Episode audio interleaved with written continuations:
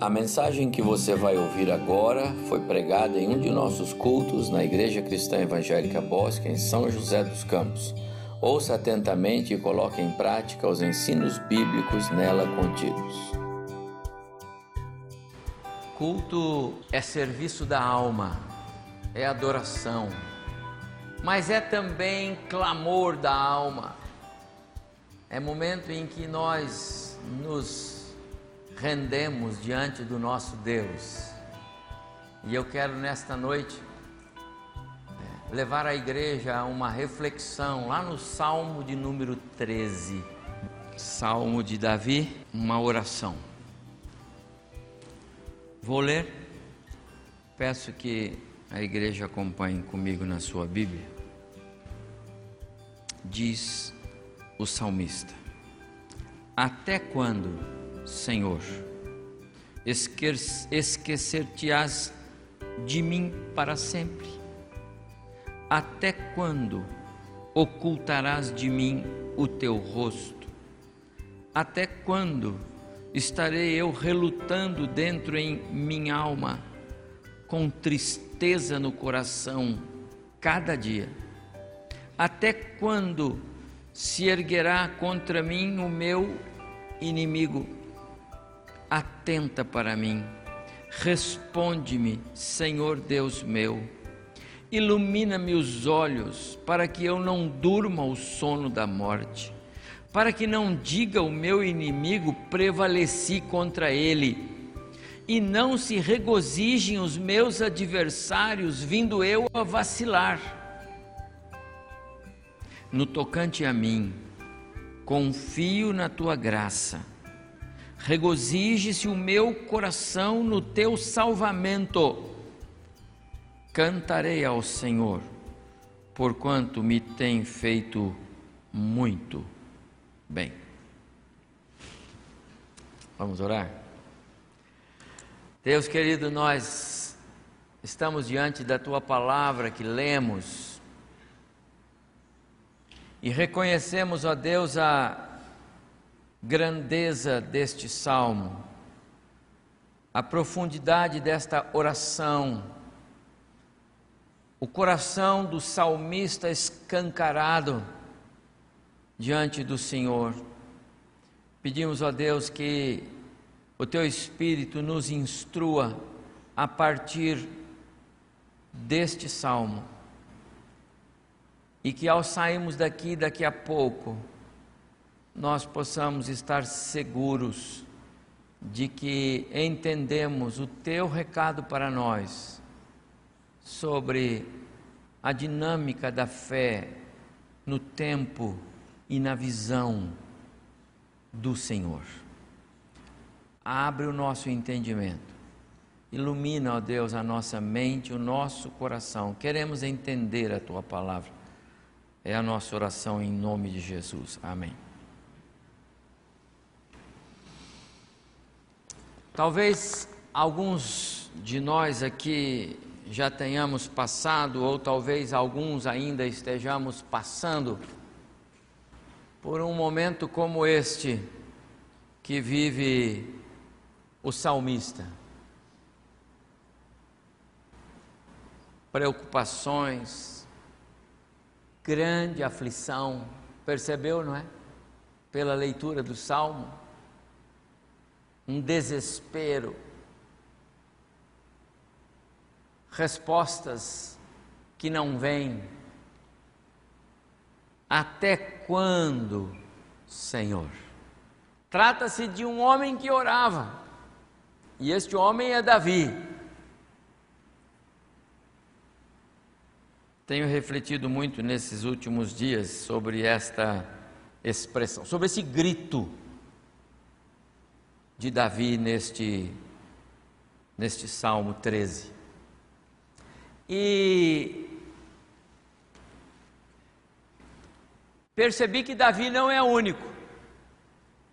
Quando estava olhando para alguns personagens bíblicos, eu encontrei Moisés numa situação parecida, quando o povo fez o bezerro de ouro, aquela história toda, e Deus falou para ele: Não vou mais com vocês. Moisés ficou tão desesperado que ele chegou a dizer assim: Senhor, se o Senhor não vai perdoar esse povo, então risca-me do teu livro. Isso é sério. Moisés passava por um vale sombrio. Eu me lembrei de Jó, 42 capítulos de agonia. Logo no começo, a mulher dele diz para ele: Vendo você no estado que você está, eu te recomendo uma coisa: amaldiçoa a Deus e morre. A coisa estava feia para o lado de Jó. Quando eu olho para a história de Elias, o corajoso profeta que enfrentou os profetas de Baal, lá no primeiro livro de Reis, capítulo 19, Elias disse assim: Basta, Senhor, toma agora minha alma, ou seja, eu prefiro morrer. Não sou melhor do que meus pais a coisa estava feia para o lado de Elias. Quando nós olhamos para a história de Abacuque, até quando, Senhor? Até quando eu vou clamar e o Senhor não responde? Então, meu prezado irmão, se você tem orado assim e não tem encontrado respostas, se a sua oração não não tem eco, você não está sozinho. Não está sozinho. Esperar em Deus não é tão fácil como alguns de nós às vezes costumamos dizer. Irmão, espere em Deus. Não é tão simples. Em especial quando o tempo vai se passando, não é? Esse é o Salmo 13.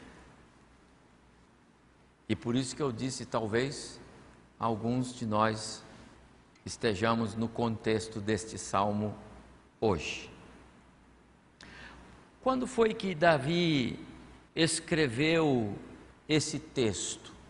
Os comentaristas bíblicos não sabem. Os mais profundos estudiosos não sabem dizer quando, que época, qual era o contexto, quem era o inimigo. Ele disse: Senhor, até quando se erguerá contra mim o meu inimigo? Não sabemos. Os comentaristas, os estudiosos, os pesquisadores não sabem. O fato dele não pedir a morte do seu inimigo, porque ele não pede, você pode ler os os seis versos, você não vê Davi pedindo a destruição do seu inimigo. Ele diz que tem um inimigo. O fato dele não pedir a morte leva os estudiosos da Bíblia a pensar em dois nomes que podem ser possivelmente, mas não é certo. Ou o próprio rei Saul, que era um inimigo dele, mas ele tinha profundo respeito porque Saul era é, ungido por Deus para ser rei de Israel e ele não se atrevia a levantar a mão contra Saul. Não obstante Saul ser grande inimigo e querer matá-lo. Outro era o próprio filho, Absalão, que em determinado momento tentou tirar o seu trono. E Davi passou duros momentos, intermináveis momentos de sofrimento por causa desse episódio. Pode ser. Mas não sabemos se este salmo foi escrito por causa de um desses dois inimigos. Mas uma coisa nós sabemos, na leitura do salmo, e você vai concordar comigo, era algo muito grande, grave, doído, alguma coisa que parece que fluía das profundezas do ser de Davi. Muita dor, muita tristeza. Quatro vezes, em dois versos, ele diz: Até quando, Senhor? Você já orou assim? Você já orou assim, Senhor, até quando eu vou enfrentar essa barra? Senhor, até quando? Quando o Senhor vai resolver isso? Senhor, quando o Senhor vai fazer? Você já orou assim? Davi orou assim quatro vezes em dois versos, os primeiros dois versos. Se você olhar aí, os dois primeiros versos, a crise era profunda. Eu coloquei aí desesperança, insegurança, medo, aflição. Mas o salmo ele carrega ah, o leitor, o estudioso da Bíblia, dessa cena ou desse cenário de desesperança para um ponto muito alto e seguro, onde a alegria é tanta que não há outra coisa a fazer senão louvar ao Senhor. Versos 5 e 6. Eu, porém, o mesmo, o mesmo que diz: até quando, até quando? Ele diz assim: eu, porém, é o mesmo. Eu, porém, confio inteiramente no seu amor. Confio no seu cuidado. Confio na sua graça. Por isso eu vou cantar. Cantar é, é natural de quando a gente está rejubilando. Então este salmo ele tem essa característica. Quando eu estava estudando o salmo, eu pensei assim: se Davi não tivesse escrito este salmo, se não fosse dele, porque tem a chancela dele reconhecida pelos é, compiladores da Bíblia, se fosse um salmo apócrifo, sem assinatura, eu acho que muitos de nós poderíamos reivindicar: é meu, põe meu nome aí, é meu, porque eu tenho vivido contextos assim. Mas, inegavelmente, a mensagem central deste salmo está alicerçada no exercício da fé. Dá para perceber isso e eu vou tratar isso com os irmãos neste momento. O salmo começa com uma fé por um fio, uma fé vacilante a fé pode falhar. A fé pode falhar. Quando a fé pode falhar?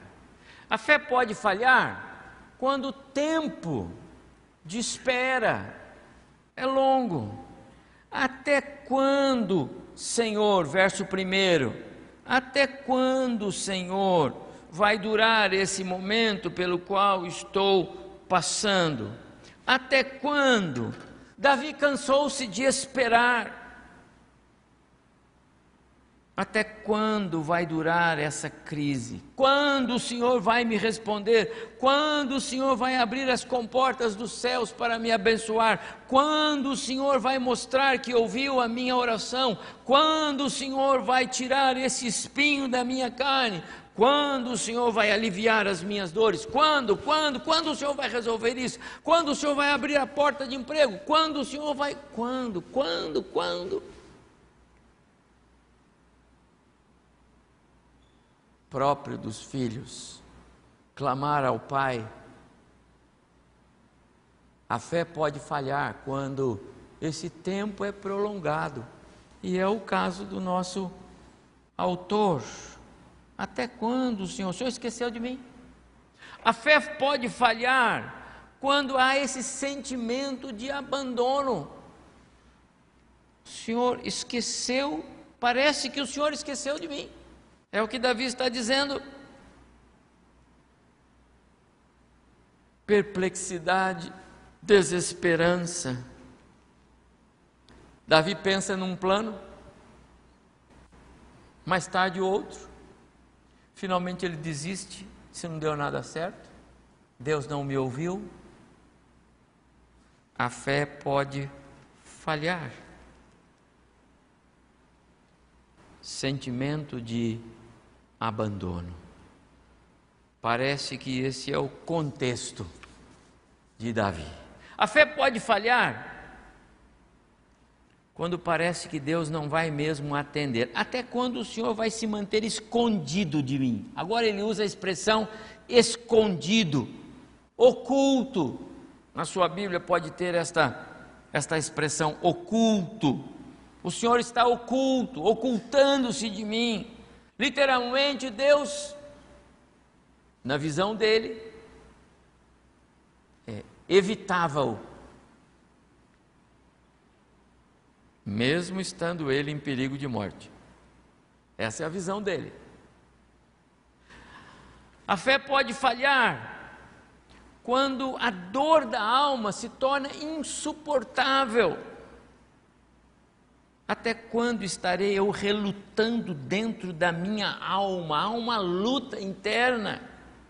Até quando terei inquietações, tristezas no meu coração? Até quando terei de suportar o sofrimento? Não dá mais, Senhor. Esse é o Davi. A fé pode falhar quando a tristeza, tristeza e angústia sufocam qualquer alegria. Ele diz assim: é, até quando? essa dor no coração, dia após dia, diariamente, dia e noite. Não há espaço na minha vida para alegrar-se.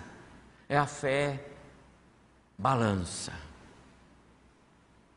Mas também a fé pode falhar quando parece que o inimigo está triunfando. Olha só, até quando se erguerá contra mim o meu inimigo? ou melhor, até quando ele vai triunfar, se exaltar, até quando ele terá vantagem.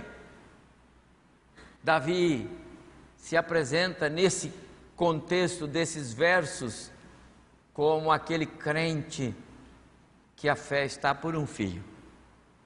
Ela ainda existe, ela está lá. Eu não estou falando de fé salvífica, Estou falando de fé no salvamento de Deus, é diferente. Davi não está falando de salvação eterna, ele está falando de livramento de problemas, de dores, do inimigo, de morte. Até quando, Senhor? Ah, a gente vai lendo o salmo, eu nem sei dizer quantas vezes eu li esse salmo nesses últimos duas, três semanas. Mas quando você vai lendo, lendo em outras versões e outras traduções e vai lendo e lendo, você percebe que o salmo ele se apresenta como uma escada, mas não é uma escada é, reta, ela é sinuosa.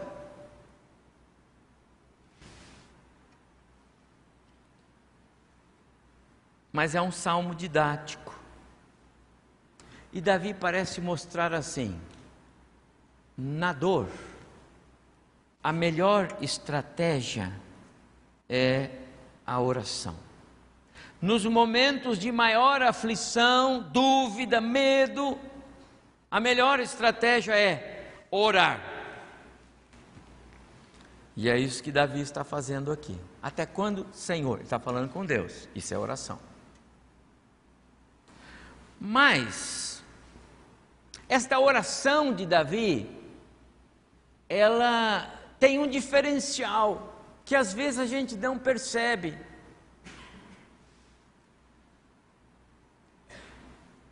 Esta oração, ela se sustenta não no resultado, mas no objeto da fé, que é o próprio Deus a oração sustentada na fé no provedor.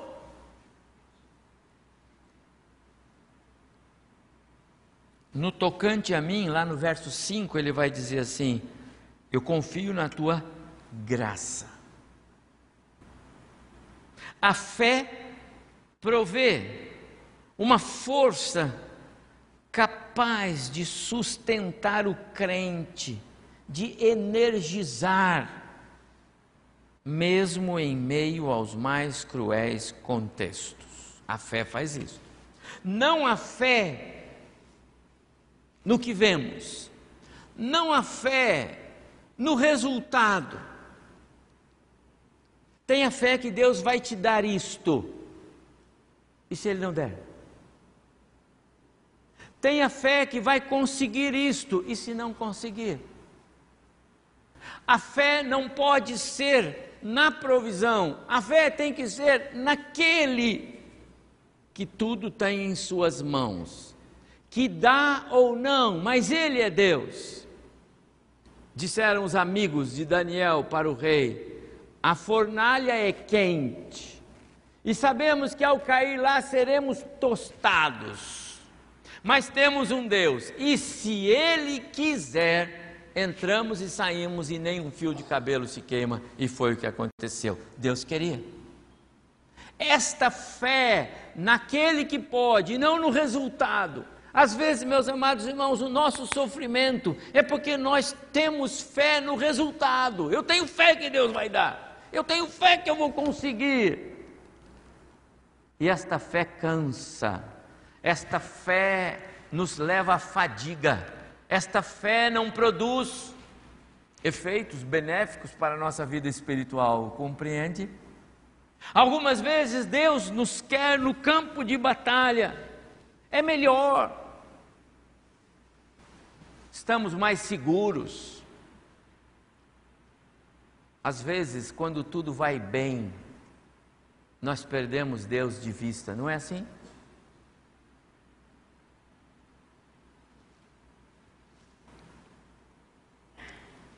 Mas notem que Davi, ele é um mestre agora, nessa segunda parte do salmo, em nos ensinar que a qualidade da fé, que é o que faz diferença no contexto quando precisamos dela, é que essa fé precisa estar no objeto, e o objeto é o próprio Deus a sua fé não está firmada naquilo que Deus vai dar, mas no conhecimento que ele tem de Deus.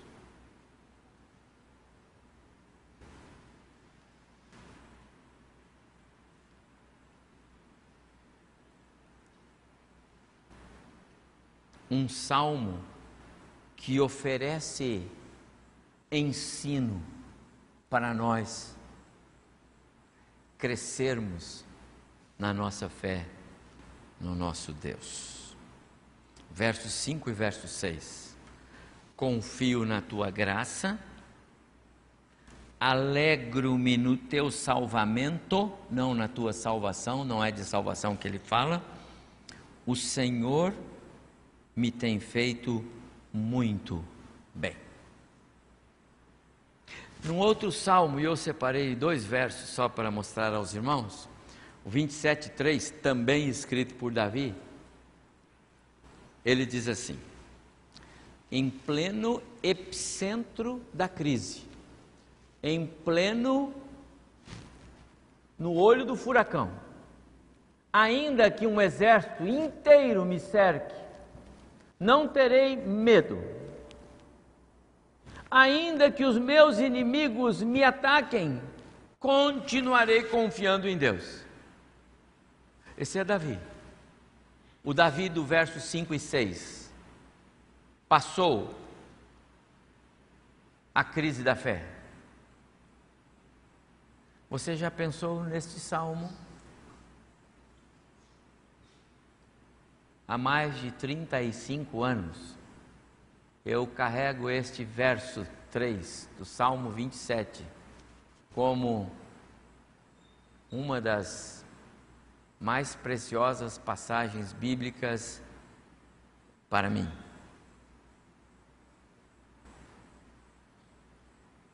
Quando nossa filha precisou fazer uma cirurgia lá com seus 5, 6, 7 anos, não me lembro, por aí. E era muito sério. E o médico disse: leve agora para o, o hospital, eu vou fazer o exame lá mas é talvez tenha que operar. E veio este verso na minha mente como um bálsamo. E eu disse para Ediane: Nós temos um Deus que, se Ele quiser, Ele nos livra desta cirurgia. Não era boa naquela hora. Isso era bem à tarde, depois do almoço, ela estava com o estômago cheio, não é? Mas a gente tinha grande preocupação como fazer cirurgia em alguém que comeu. Mas se estourar a guerra, nós continuamos confiando, tá bom? Tá bom. A guerra estourou. A cirurgia foi feita. Mas o Senhor nos deu vitória. Compreende isso? O mesmo salmista, no verso 10, mantém a sua confiança. Ainda que meu pai e minha mãe me desamparem, o Senhor me acolherá. Esta é a, a dinâmica da fé que realmente faz diferença. Essa confiança, esta segurança naquele que provê, na, no Deus do sobrenatural, o nosso Deus, o seu Deus, o meu Deus. É nele. A nossa esperança, a nossa convicção. Meu amado irmão, quando a luta é tensa e se arrasta, mente, físico, espírito já não suportam mais. A carga é pesada, não é? Os olhos já não conseguem vislumbrar caminhos de vitória. É preciso voltar o olhar para aquele que provê, não para os resultados. Os resultados nem sempre são bons. Se você está passando por um momento como este, anote. Não olhe para a gravidade do problema que enfrenta seja enfermidade, qualquer outra. Olhe para aquele que pode resolver, curar. Não olhe para a comida que falta, para a escassez, para o recurso que é curto. Olhe para quem pode mandar a provisão. Não olhe para o emprego que não vem, olhe para aquele que abre portas. Ele é o seu Deus. Não olhe para o inimigo que perturba, olhe para o Deus do universo que está em você pelo Espírito Santo. Esse é o, o recado de Davi. A dinâmica da fé no tempo de Deus. Até quando, Senhor? Disse Davi.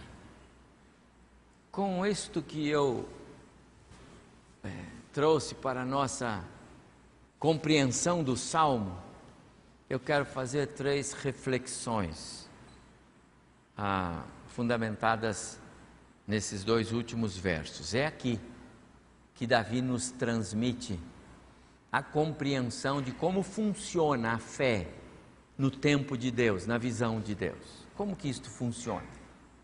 Em primeiro lugar,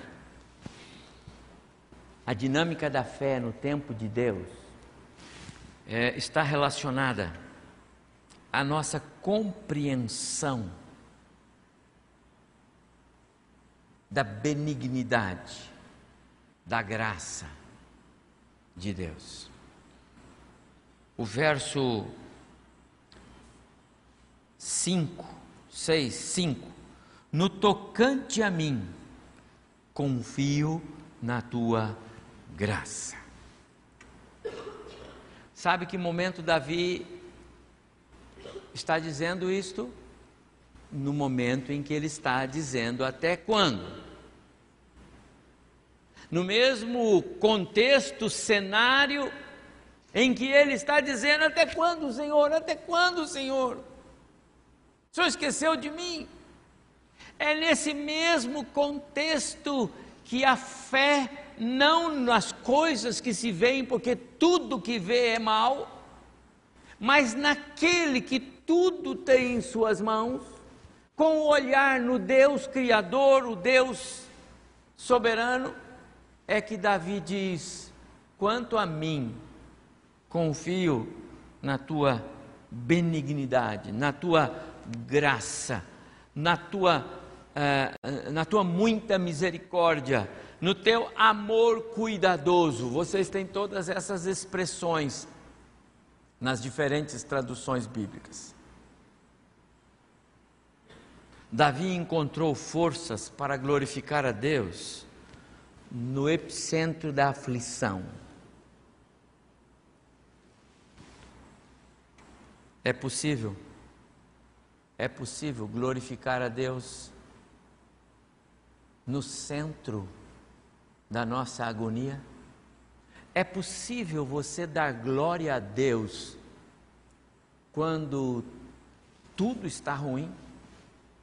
É possível reunir a família e cantar e dizer: vamos orar e agradecer a Deus pela vida e pela provisão da vida?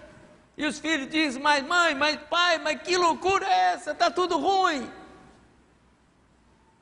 Pois eu quero lembrar você, meu prezado irmão, o que recentemente estudamos aqui em João capítulo 17. Jesus, no momento mais crítico, porque ele sentiu profunda dor quando estava no Getsemane a dor foi tanta que ele suou gotas de sangue. Ele chegou a dizer: A minha alma está angustiada até a morte. Mas quando ele ora, e esta oração está registrada em João 17, ele diz: Pai, é chegada a hora, glorifica a teu filho, como eu tenho glorificado o Senhor aqui. É possível dizer isso na nossa agonia, na nossa aflição? O Senhor Jesus nos mostra é possível. Davi fez o mesmo. Quanto a mim, eu confio no teu amor. Eu confio na tua graça. E alguns vão chamar você de, mas você não está batendo bem, as coisas não estão bem, está faltando tudo. Você já está aí, oh, a esposa do Jó, já, você já perdeu tudo, rapaz, perdeu os filhos, perdeu tudo. Aí, e ainda vai ficar com esse Deus? Morre, rapaz, amaldiçoa esse Deus e morre. Jó disse: Não posso, Ele é meu Deus. Quando eu tinha tudo, Ele era Deus. Eu continuo com Ele.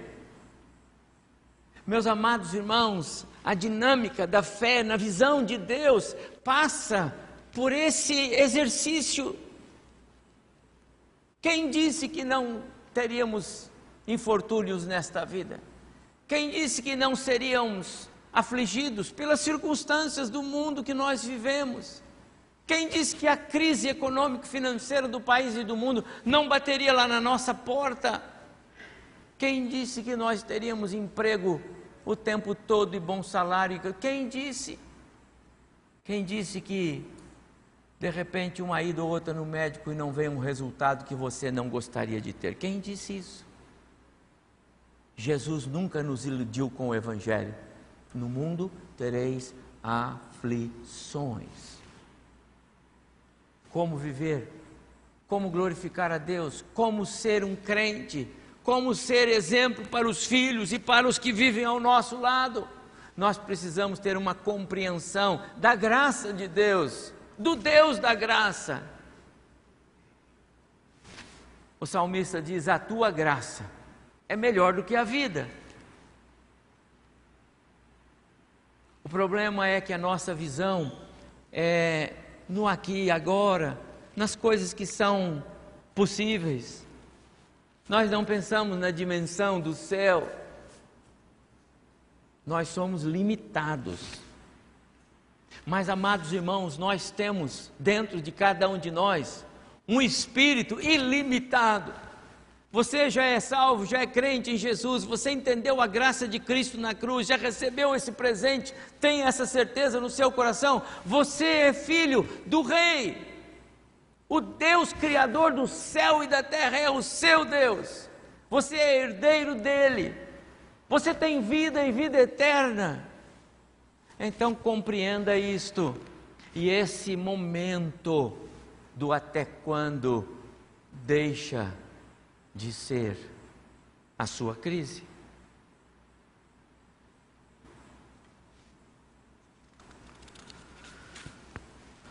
A questão não é o tempo na oração de Davi, nem o inimigo, nem a aflição latente.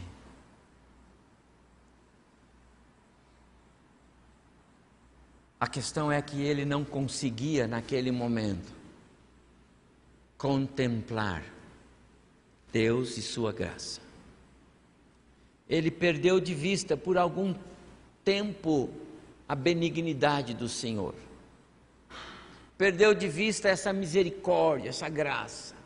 Meus amados irmãos, nós precisamos lutar para não perder de vista a graça de Deus.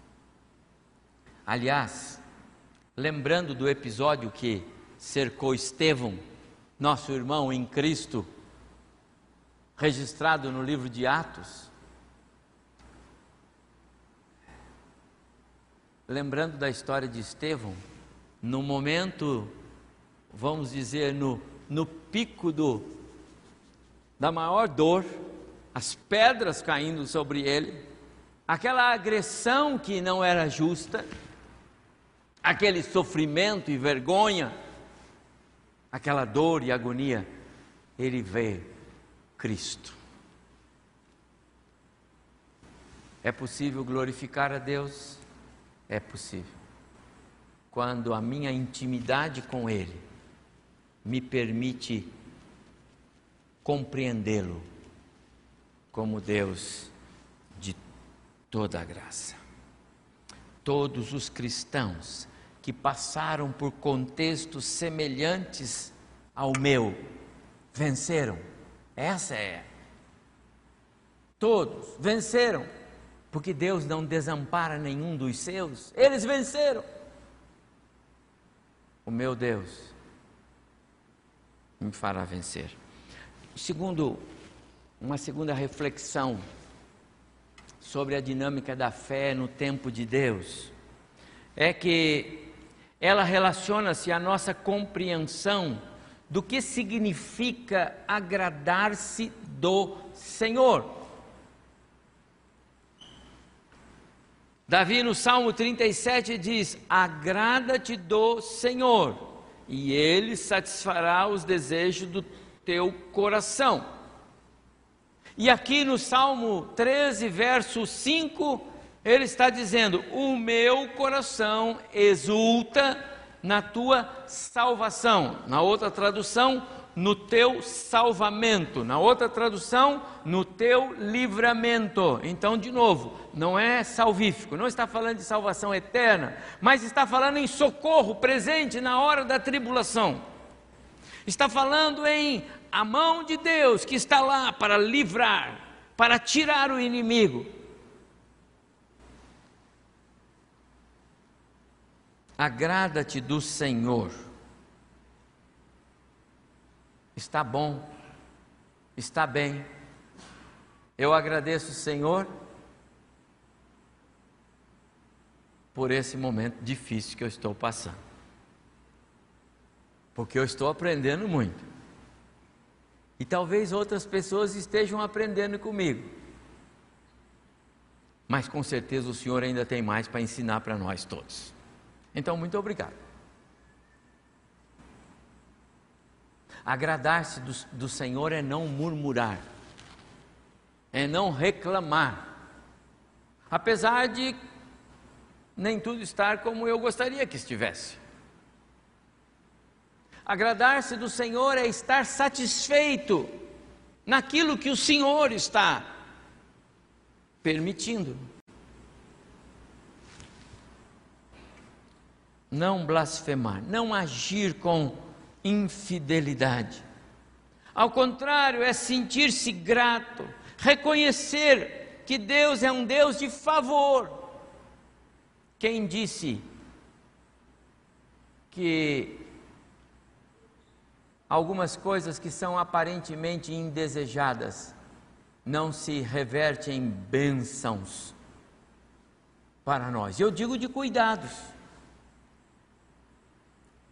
Li o testemunho de um homem quando aquelas torres caíram nos Estados Unidos,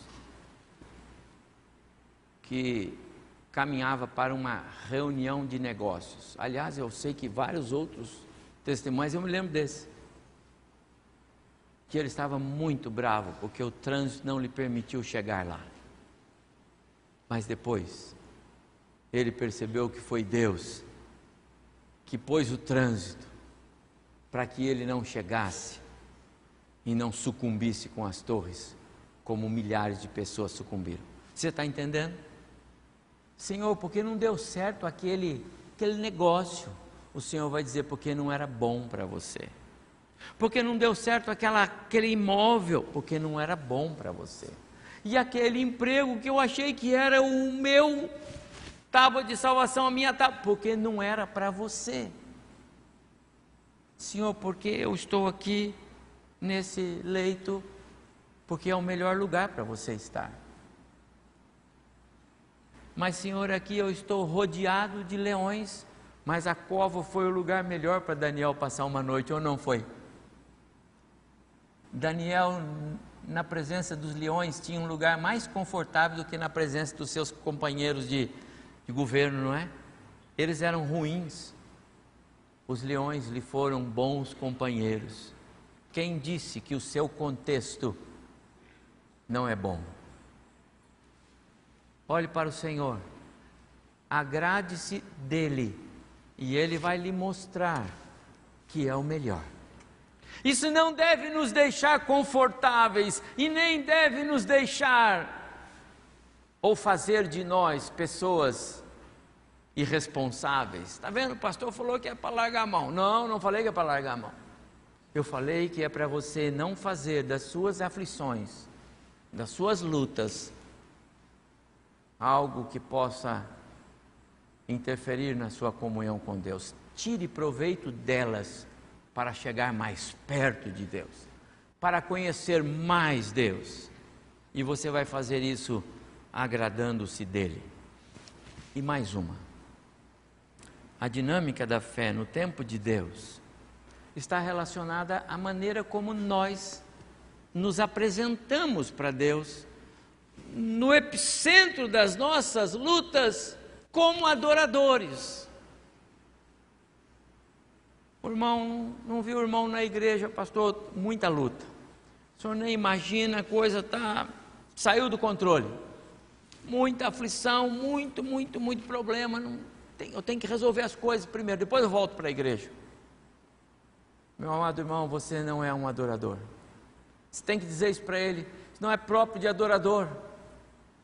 Olha o que Davi diz: No tocante a mim, confio na tua graça. Regozije-se o meu coração no teu salvamento. Cantarei ao Senhor, porquanto me tem feito muito bem. Amado irmão, ele está na luta. Ele está com os resultados não bons na mão ele está com as contas e não tem como pagar, ele está vivendo um momento de, de decisão, mas com tremendas indecisões e inseguranças. Mas ele não mistura as coisas, ele continua sendo um adorador. Porque enquanto ele adora, enquanto ele cuida da sua alma para que ela possa ser alimentada por Deus, Deus cuida da causa dele. Quando nós estamos cuidando de nós mesmos e das nossas causas, Deus fica de lado esperando que a gente dê um jeito. Mas quando nós nos apresentamos para Ele como adoradores, então Ele cuida das nossas causas como Deus soberano que é. Davi não está sendo leviano ele está sendo profundo. Ele não é um bajulador, ele é um adorador. O exercício da fé no objeto dela, Deus, e não nas provisões, meras provisões. Abre os olhos do adorador para algo maior. Você consegue ver o que outros não veem. Você consegue enxergar Deus no controle, quando os outros pensam que você está variando. Não, não estou não. Deus está no controle. Mas você acha que está no controle. Eu consigo ver, eu consigo sentir. Deus estava com Davi, então ele podia cantar. Deus estava com Davi, então ele podia alegrar-se, regozijar-se. E sabe qual é a prova disso? A palavra dele. O Senhor tem me feito muito bem. Alguém de novo iria contestar, Davi, mas que bem, rapaz. Você acabou de dizer que Deus não te responde, você acabou de dizer que Deus esconde o rosto de você, você acabou de dizer que os seus inimigos estão triunfando, você acabou de dizer que a sua alma não tem paz, você acabou de dizer isso. E Davi diz: porque a minha fé falhou. Não foi Deus que falhou, foi a minha fé. Deus não falha, fui eu que falhei. Deus não falha nunca, jamais, sou eu. Mas quando eu percebi que a falha era minha, então agora eu consigo ver e adorar o Deus que me livra. Que versículos preciosos esses dois últimos. Eu, porém, confio inteiramente no seu amor cuidadoso.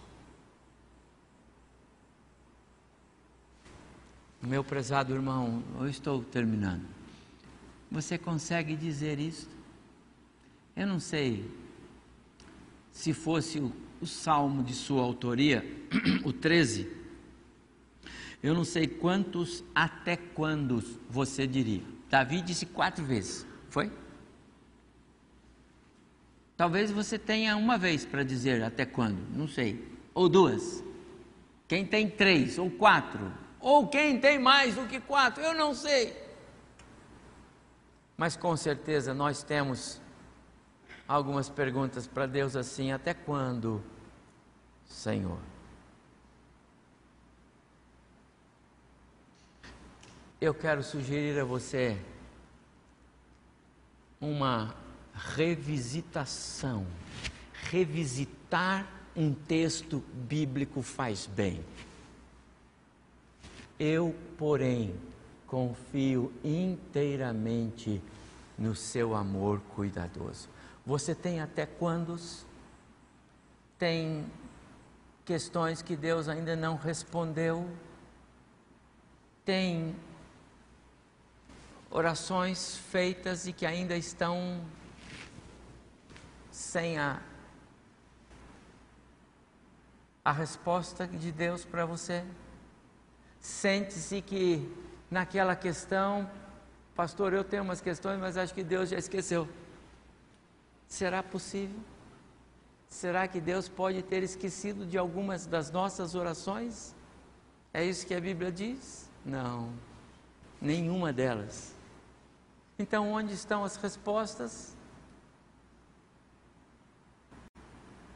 É Deus quem falha? Não. Então é a minha fé. Você consegue dizer o que Davi disse? Vamos ler juntos? Eu, porém, confio inteiramente no seu amor cuidadoso. Cantarei com grande alegria a sua salvação. Sim, Cantarei ao Senhor porque Ele mostrou a sua grande bondade para comigo. Você apenas leu? Ou foi a sua alma quem pronunciou isto? O autor foi Davi, movido e inspirado pelo Espírito Santo. Você pode dizer isso hoje de coração? Olha o que diz Jesus. Vem a mim. Você tem muitos até quandos? Então vem a mim. Você tem muitas orações que ainda você não viu o mover de Deus? Então vem a mim, disse Jesus. Você está cansado, sobrecarregado? Então vem a mim. Você não sabe o que fazer com algumas questões que cercam você, sua casa, sua família? Então vem a mim. Você está cansado de orar até quando? Então vem a mim. É assim que Jesus nos diz. É assim que Ele está falando conosco hoje à noite. Vem a mim. Todos vocês que estão cansados de carregar as suas cargas pesadas, eu lhes darei descanso. Que Deus abençoe muito o nosso coração hoje, meu amado irmão e irmã. Leve a mensagem do Salmo 13.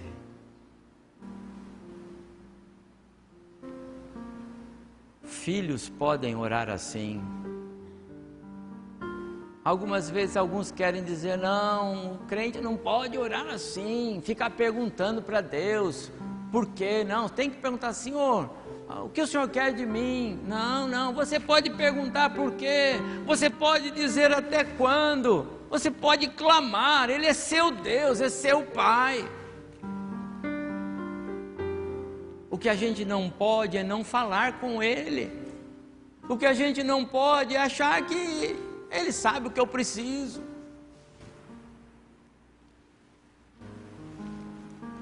Talvez Deus esteja querendo fazer milagres acontecer na nossa história, mas Ele está esperando a gente falar com Ele. O contexto não é salvação é salvamento, é libertação, é a carga pesada demais, é a fé que está por um fio, é a dor que não dá espaço para a alegria.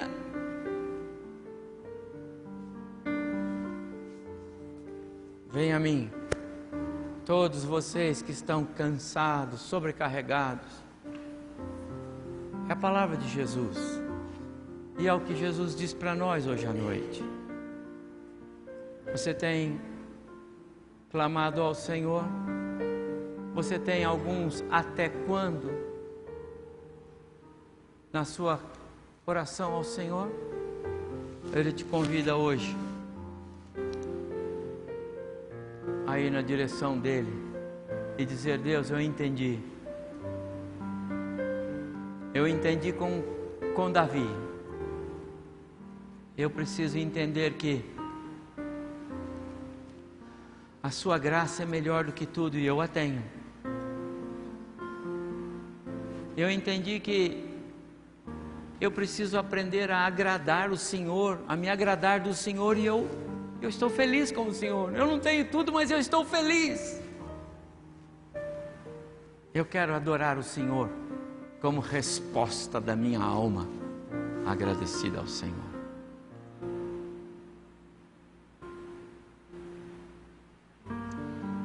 Que o Senhor Deus nos faça compreender isto e que Ele nos ajude a ir na direção dEle de maneira corajosa, seguro de que Ele cuida de nós. Quero convidar você a não ir embora sem fazer essa reflexão que leva a uma decisão no seu coração.